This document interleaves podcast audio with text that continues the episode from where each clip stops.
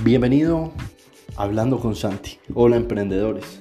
Más fácil escucharán eso. Recuerda que tienes que tener muy clara la diferencia entre marketing tradicional y marketing digital. Hay personas que lo están malinterpretando y lo único que están haciendo es marketing tradicional llevado a lo digital. Y lo que tenemos que hacer ahora es marketing digital. Solo te daré esta pregunta.